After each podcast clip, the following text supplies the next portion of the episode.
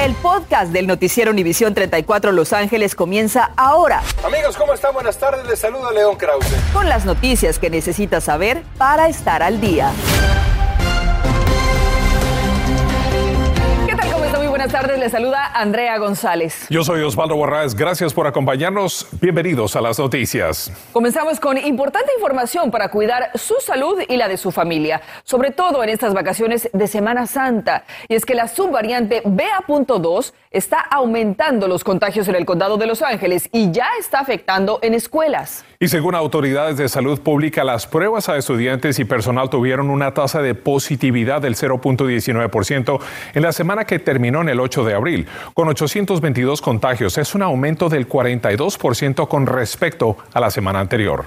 Y hay noticias sobre la vacuna de refuerzo de Pfizer BioNTech para niños de 5 a 11 años de edad. Hoy se dijo que una tercera dosis aumenta la potencia de combate contra la variante Omicron hasta en 36 veces. Las compañías anunciaron que en los próximos días someterán estos estudios que, aunque pequeños, no presentaron ningún problema de seguridad para autorización de uso de emergencia. Y en California ya no se pedirá a quien haya estado expuesto al coronavirus y que es asintomático una cuarentena de cinco días como se pedía anteriormente. Las autoridades indican que las tasas de vacunación son mejores y hay más tratamientos contra el coronavirus, por lo que ya no hay necesidad de aislamiento, algo que hace pensar que también en Los Ángeles se podría relajar esta norma. Y es que los números no mienten y los casos de contagio de COVID-19 a través de la nueva subvariante BA.2 ya domina la mayoría de casos registrados en el condado de Los Ángeles. Julio César Ortiz salió a investigar cómo las autoridades tratarán de evitar más contagios. Es oficial, la subvariante BA2 es responsable por más del 50% de contagios en el condado de Los Ángeles, 90% en todo el país. Y los hispanos, una vez más, corren alto riesgo. Viven en lugares muy aglomerados no podemos pagar grandes rentas, no podemos tener un cuarto para cada miembro de la familia, entonces vivimos muy pegados, muy juntos. Eso quiere decir que prácticamente si se nos enferma uno, se nos enfermó la familia entera. Por eso el Estado ha restablecido decenas de clínicas móviles de día y de noche, en busca de trabajadores esenciales que tienen tiempo limitado para recibir su vacuna de refuerzo. Acercarles todos estos recursos a las horas que ellos pueden y en los lugares, importantemente también, donde ya están, ¿no? En, en, bibliotecas, en parques, en sus, en sus comunidades. Nuestras cámaras captaron cómo en una clínica que cierra a horas de la noche, los trabajadores llegaban después de sus empleos, pues planear llegar a una clínica no es muy fácil para ellos. Es tiempo y dinero, ¿no? Y esfuerzo. Entonces, es, eh, para nosotros el objetivo es hacer que la hora sea factible y también el lugar. Y es que de no vacunarse, autoridades médicas con las que hablamos confirman un temor nacional. Me preocupa que con esta nueva variante empiecen a incrementar los números de, de pacientes enfermos, se empiecen de nuevo a aglomerar las salas de emergencia y pacientes viejitos se vean de nuevo afectados. Del 8 de abril y hasta hoy, el índice de contagio incrementó del 1.0% al 1.7%, promediando por primera vez más de mil casos por día. Lo único que necesita para recibir su vacuna del booster es su tarjeta de vacunación y de identificación. Para localizar un centro de vacunación con horas extendidas, llame al 1-877-612-8299. Y la buena noticia, Andrea, es que con estos nuevos horarios que son extendidos, son más los trabajadores esenciales que han llegado y vacunados y se han vacunado en este tipo de clínicas. Con esa información regreso contigo al estudio. La vacuna sigue siendo la mejor prevención. Gracias, Julio César. Y esta tarde la policía investiga un tiroteo ocurrido mientras agentes de la patrulla de caminos trataban de saber por qué un vehículo parado a la orilla de la autopista 405 al sur tenía las bolsas de aire explotadas. Había un hombre fuera del automóvil y disparó contra los agentes, por lo que ellos respondieron e hirieron a quien fue identificado como Michael Northcott, de 37 años, quien fue hospitalizado. La autopista estuvo cerrada por varias horas, causando caos entre miles de automovilistas. Hay imágenes que están siendo circuladas por las autoridades de un sospechoso que asesinó a puñaladas a un hombre e intentó acuchillar a dos más en la zona Westlake de Los Ángeles. Según la investigación, Sergio Santay, de 34 años, fue atacado por el sospechoso a las 2 y 40 de la tarde el pasado 8 de abril en el 600 de la calle Bonnie Bray. Poco después falleció en un centro de traumatología. Según los detectives, los ataques fueron al parecer sin provocación la policía pide la ayuda de la comunidad para identificar al conductor que atropelló a un hombre y lo dejó sin vida en Boyle Heights. La víctima cruzaba en la calle South Indiana y Denison a eso de las 8 de la noche del pasado martes cuando fue atropellado. El conductor se dio a la fuga sobre el Boulevard Olympic en un Jeep Cherokee de color oscuro, modelo 1997 a 2001 con rines negros.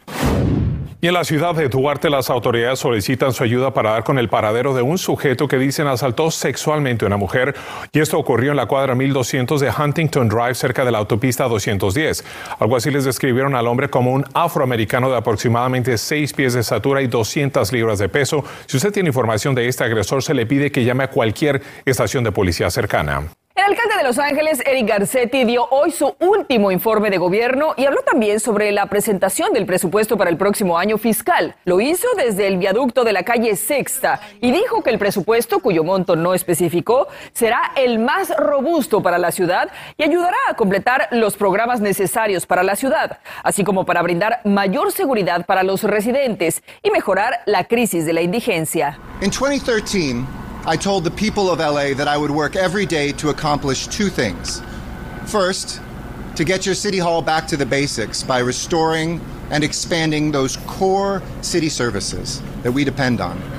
And second, to build a city of the future with greater economic opportunity El alcalde dijo que en el 2013 prometió a los residentes de Los Ángeles que trabajaría todos los días para lograr dos cosas, restaurar y ampliar los servicios centrales de la ciudad y además construir una ciudad del futuro con mayores oportunidades económicas. Pero, ¿qué piensa nuestra comunidad sobre el trabajo que ha hecho el alcalde Garcetti? Escuche.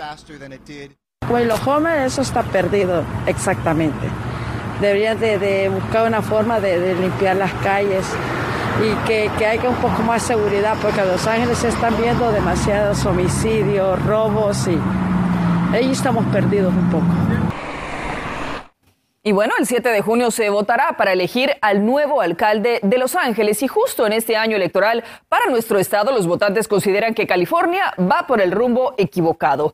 De acuerdo con un nuevo estudio de UC Berkeley, 70% de los electores consideró los altos precios de la gasolina como un problema muy grave, sumado a los altos costos de la vivienda y el grave problema de la indigencia. Sin embargo, consideraron como un alivio que los casos de COVID-19 estén disminuyendo así como la tasa de desempleo.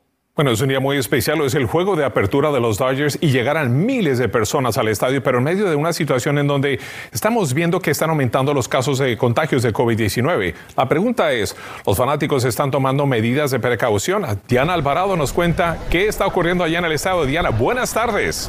Osvaldo, amigos, muy buenas tardes. Bueno, la respuesta inmediata, te digo, no, es como si hubiéramos regresado a la normalidad. Podemos ver las imágenes de los aficionados que ya están llegando para ingresar a ver este partido que para iniciar, pues eh, se siente raro porque el juego de apertura normalmente siempre es a la una de la tarde, pero recorriendo todas las instalaciones, bajando al terreno de juego y viendo ya todas las gradas, podemos presenciar que son muy pocos los aficionados que vienen tomando esas precauciones y que están llevando las mascarillas. Lo demás ya no es obligatoria, así que la mayoría de ellos pues están viniendo a disfrutar de este juego como si fuera cualquier otro día.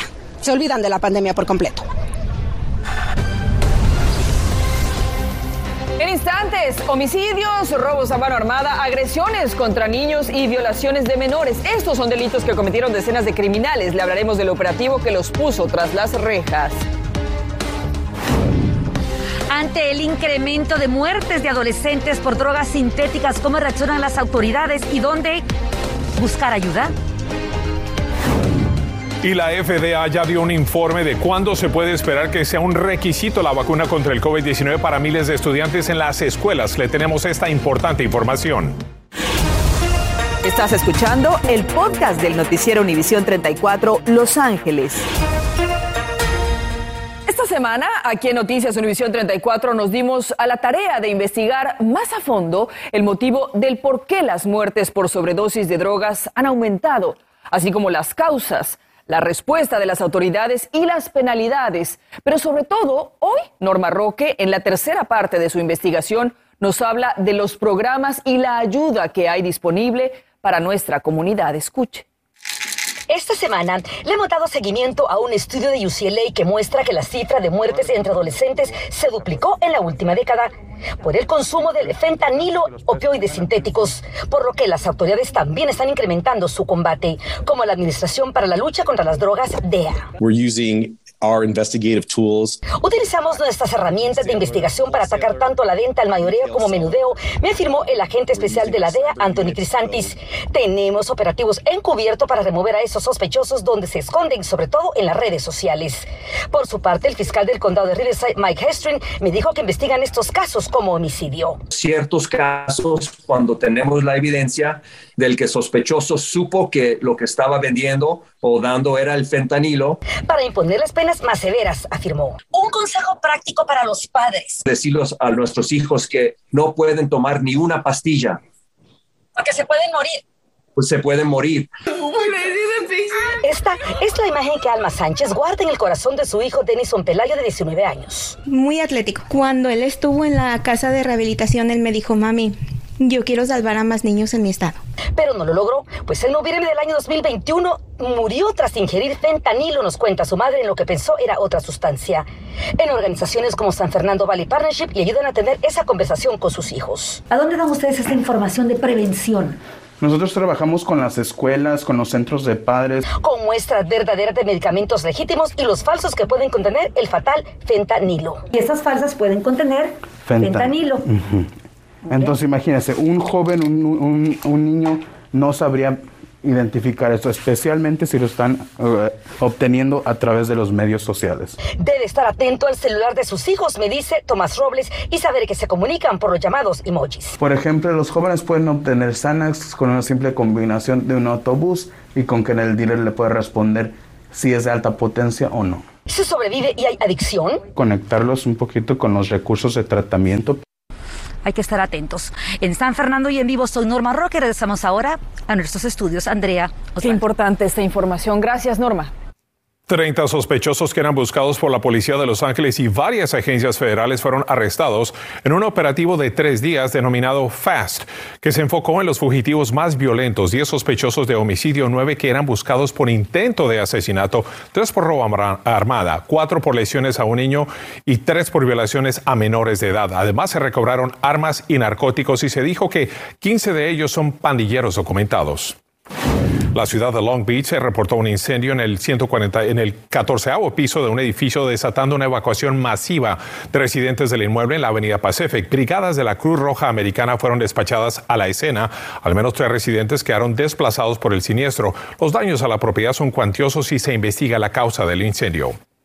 En Los Ángeles también la persecución de un sospechoso que duró 45 minutos culminó en un aparatoso accidente con dos vehículos cuando el chofer huyendo atravesó una intersección con semáforo en rojo en la calle Main y el Boulevard Florence. Cuatro víctimas fueron transportadas a un hospital con lesiones no determinadas y a la 1 y 45 de la madrugada se dijo eh, lograron extraer al sospechoso de su automóvil que estaba completamente destruido.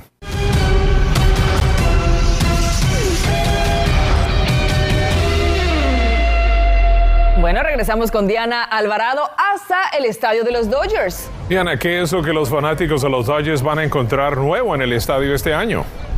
Bueno, pues encontremos que no se, esperemos que no se encuentren con contagios para iniciar, compañeros, amigos, ¿cómo están? Si hay alguna novedad, los Dodgers están celebrando 60 años de la apertura de este estadio, además de que se preparan para darle la bienvenida también después de 40 años al Juego de las Estrellas. Hay muy poquitas cosas diferentes, pero sí, por supuesto, hay vigilancia para estar pendientes de incidentes. Arranca la temporada 2022 y además de tener un equipo que promete llevarnos lejos con sus nuevas estrellas, también hay novedades. Sano para esta temporada. Sí, sano. Este, trabajé muy, muy fuerte esta season para eso mismo, para poder estar aquí en el Opening Day y gracias a Dios este, hice eso posible. Nuevos baños, espacios con más memorabilia a través de todo el estadio. Vemos también que la mayoría de los aficionados se han despojado de sus cubrebocas. No sé cómo esté la cosa, no trato de no pedirle tanto pendiente para no coger tanto miedo, pero se ve bien ya que esté un poco más normal la cosa aquí en, en California. Bueno, todavía tenemos por ahí variantes, ¿no? De esta enfermedad, de verdad, y creo que todavía tenemos que seguir con algunos protocolos. Sí, o sea, como es, este, seguir la regla. Es día para que comience el adiós de Jaime Jarrín, así que lanzará la primera bola. ¿Cómo anda el brazo para esta tarde? no creo que pueda lanzar desde el montículo. Voy a tener que, engañarles un poquito, acercarme bastante, digamos, para que llegue la pelota al, al guante del catcher. Así, entre expectativa y previniendo incidentes, se vive el día más esperado. Y una temporada más, el servicio para aquellos ah, aficionados con boleto que llegan a través del servicio del metro es gratuito desde la estación Union hasta el estadio. Y otra cosa que vemos que está ausente es, por supuesto, el área, la clínica, esa móvil que tenían cada uno de los partidos para que los aficionados se vacunaran. A las 11, por supuesto, les tendremos las incidencias de lo que fue el juego de apertura entre los Dodgers y los Rojos de Cincinnati. Continuamos con el podcast del noticiero Univisión 34 Los Ángeles. Los estadounidenses que estén buscando un nuevo lugar para vivir pueden llevarse una gran decepción y es que las tasas hipotecarias aumentaron nuevamente esta semana, alcanzando el 5% por primera vez desde 2010. Esto según Freddie Mac. Esta alza llega tras el anuncio de la Reserva Federal de la semana pasada sobre los planes para aumentar las tasas de interés a un ritmo más rápido como una forma de combatir la inflación que enfrenta el país. Las escuelas no requerirán que la vacuna contra el coronavirus forme parte de la lista de inmunizaciones necesarias para inscribirse a la escuela todavía. La FDA no ha dado la aprobación total a la vacuna para estudiantes del séptimo al grado 12, por lo que el Estado indicó que la elaboración de normas para agregar esta vacuna a la del sarampión, paperas y rubeola no será el próximo año escolar y no antes del primero de julio del 2023. Del Jueves Santo, el arzobispo José H. Gómez celebrará una misa bilingüe por primera vez de manera presencial después de dos años debido a la pandemia del COVID-19. Se llevará a cabo a las 7 de la noche en la Catedral de Nuestra Señora de Los Ángeles. La celebración de la misa también se transmitirá por internet en la página facebook.com diagonal LA Catholics. Y a las 11, después de tantos asaltos a mano armada, ¿cómo deben proteger los dueños sus negocios? Investigamos si es legal que ellos compren un arma y usarla, o si esto podría enviarlos también a la cárcel. Además, los precios de la renta están causando que nuestra comunidad viva en una verdadera pesadilla para pagarla, pero hay opciones para pagar. Entérese cuáles son a las 11. Gracias por escuchar el podcast del noticiero Univisión 34 Los Ángeles. Puedes descubrir otros podcasts de Univisión en la aplicación de Euforia o en univision.com diagonal podcasts.